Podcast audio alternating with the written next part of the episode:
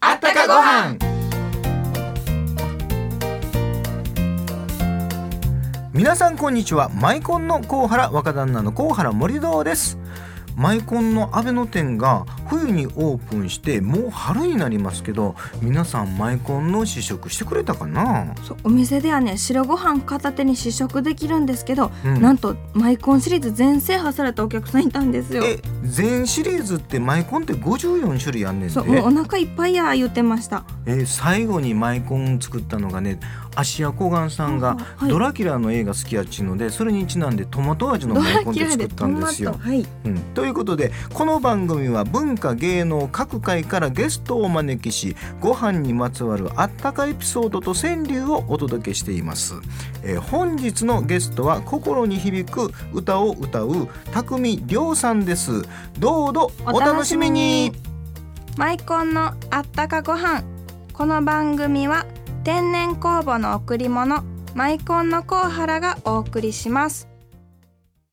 コハラマイコン温かご飯に天然酵母が育てたマイコンおばあちゃんから届いたおいしい贈り物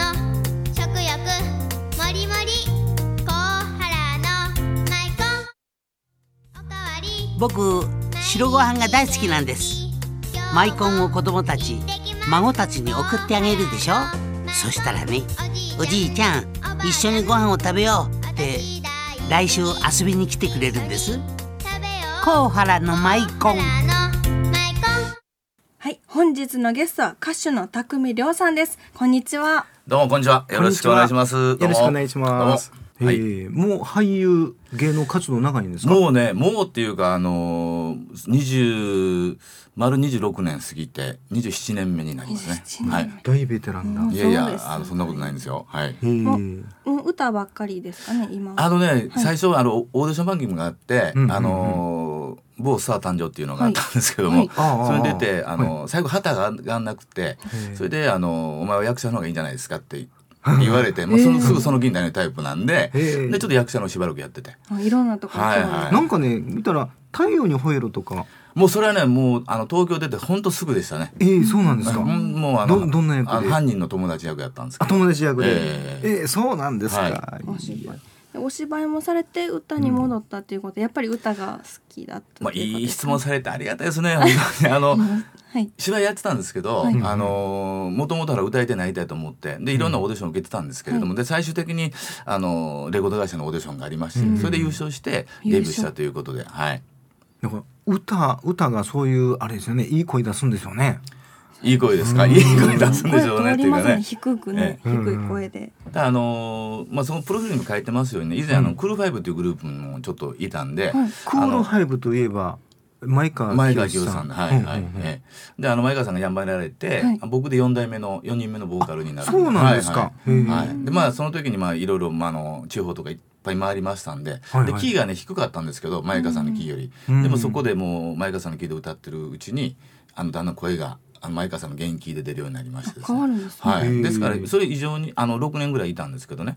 非常にあのええ勉強になりました。はいはいほんなら地方なんか結構回ってたんですか、回りましたよ。うんもうすごいですよ。あのー島ばっかり行ってましたよ。島島うん、ガム島でしょ。はいはいで香港島でしょ。海外ですかえ日本人向けに日本にも船で行くんですよ。それ。えー船で、ええあ船の中でもうんショーをやるんですシよ。ョーやってああずっとお客さんと同じ船に乗っててそうだそうですよ。別個の船乗ったらあちこち行きますからね。ね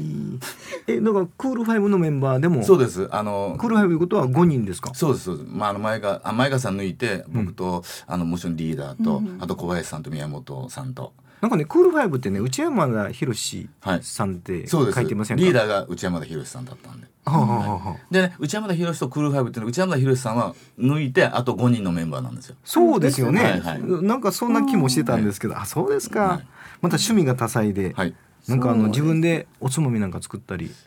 そうなんですよ僕はあの調理師の免許ちょっと持ってるんですけどおつはいはいはいまみ作れたらお酒飲むの楽しいですよね、まいいこと気づきましたね。それはもうね、はいあのおつまみかお酒かって言ったらおつまみがないとお酒うまくないですからね。そうですよえね。えだからあのなんかよく小麦とかなんか今買うじゃないですか。うん買いますからねでええ缶詰でもなんかそのままほら食べる人いるけうんど、うんありますね僕はねそこにひと手間かけるんですよ。あ缶詰買ってもうんそう買ってあとでその缶詰買うじゃないですか。はいそしたら皿に開けて、んちょっとチンして、うん冷蔵庫にあるあの土生姜でも何でもこうするんですよ。生姜酢っ吸っててでそれちょっと乗せるとかね。ええおしゃれ。もうそれだけで一品違うんですよ。 ああ、なるほでど。刺身買ってもそれこそあの普通の塩昆布あるじゃないですか、はい昆布をまぶすんですよへえでラップに包んで冷蔵庫入れておくんですよ、え味が染み込むようにそうでもこ昆布締めになるんですよ、えさえすそがうなんです調か理師うんでそういうなんかもうちょっとしたもんであの調理ってあのつまみを作るというのが、うんうんありもんで作るのは結構、あの得意ですね、えはいでもあんまり飲みすぎたら声に影響とかされますよね。いやあの低くなってそうですね。どんどんどんどん。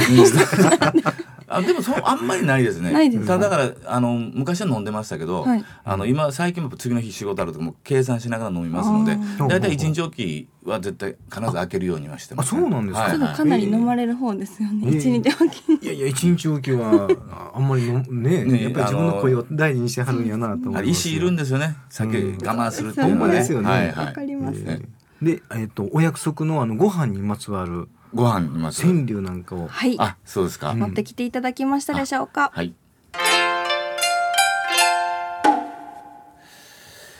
ミネラルがしっかり取れる昆布さん。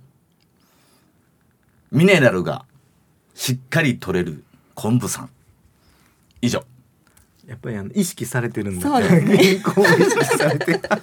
でもおつまみでね、そういうみあの昆布とかの話うしてんたんで。なんかねご飯にまつわるような思い出話ってありますご飯ですが、ご飯ね、あのそうーいったお母さんとかあお袋のご飯あありますよあの昔ね昔っていうか僕が中学生の時に、うんうんまあ、中学の時に母親も亡くなったんですけどもちょっと死ぬ12、年前にもうもうちょっと僕弁当だったんですけども、はいはいあのクラブとか行くじゃないですかで弁当2つぐらい作ってくれてたんですよ。ああそうか腹減るからそうですそうですも運動ええもう食ってましたですけど、 ええあの4色弁当って言うてね、うんあのこう弁当箱の上にあの鮭とうんほうれん草と、うんうんあと卵のこうあのいったやついり卵、いり卵でそこに最後にあのーそぼろうん鶏のそぼろ入れてで横丁にそれこそあの佃煮のコンポンと入れてんですよ。えー昆布四色弁当に昆布入るんですか。はいはいはいんのよここに入れて、うんうんでそれをこう開けるじゃないですか。そうすると色とりどりでしょ。うんうん黄色にねあのー緑に緑に、えー、とちょっと茶色っぽいやつに、みあのー、四色あ鮭の赤とか、はいでそれがすごく彩りが良くてですねで友達なんかそれ見るんですよ、そしたらあのーそ,、まあ、その頃っていうかちょっとハイカレハイカレとおかしいけど、見て「あええな」っつって、いつも半分ぐらい友達で食ってましたから 友達のためのお弁評当。判なんだ今回の新曲はえっともう一度ララバイって言ってはこいの曲。あのこれね、あのーもう一度っていうの普通もう一度ってもう一回って言うじゃないですか、はいももうう一歌度うでですしよねょでもこの作家の滝野英二先生っていうのが、あのーちょっとこだわりで、僕の声と今のその僕の今の生きてるその生き様とか等身大のことを歌にしていただいたんで、あのー耳元で僕の声でもう一度歌ってほしいっていうそのもう一度じゃなくてもう一回聞かせてもう一回聞かせてって、このインパクトがあるっていうわけですよ、もう一度っていうよりも、はいもう一回っていうへえでそのそれ「う」を取って「もう一度ララバイ」っていうあの、まあ、ララバイもカタカナじゃなくてひらがなにひらがなしていただいたということで、はい、えーこだわりがあるんですよねそうなんですよ、んはい。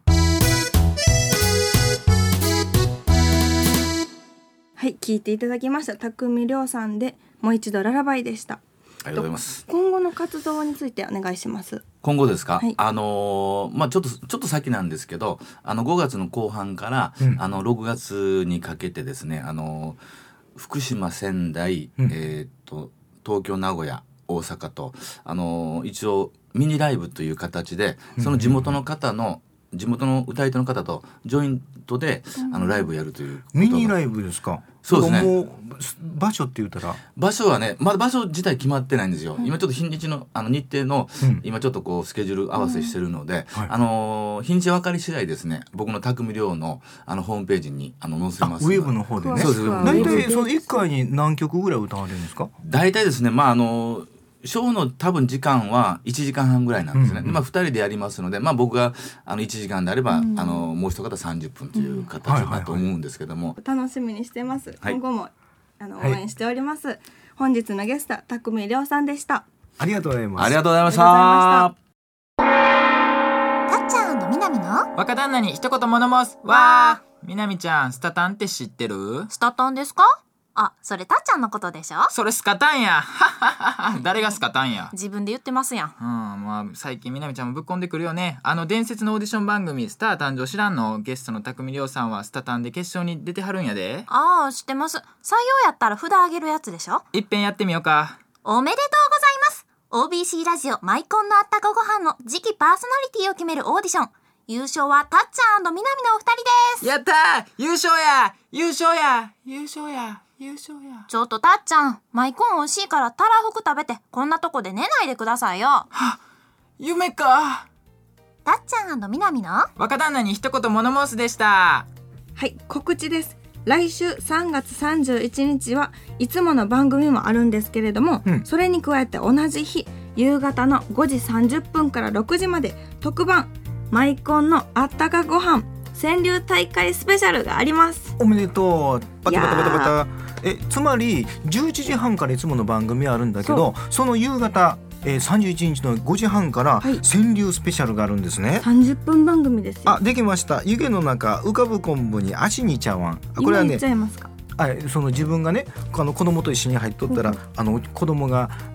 マイコン入ったお茶碗をねこぼしちゃって自分が具になってる というなんか意味がわからないですけど皆さんもっといい川柳できますよね。 ということで、えー宛先です。郵便番号552-8501ラジオ大阪マイコンのあったかご飯の係までそれでは皆さん、えーまた来週マイコンのあったかご飯この番組は天然酵母の贈り物マイコンのコウハラがお送りしました。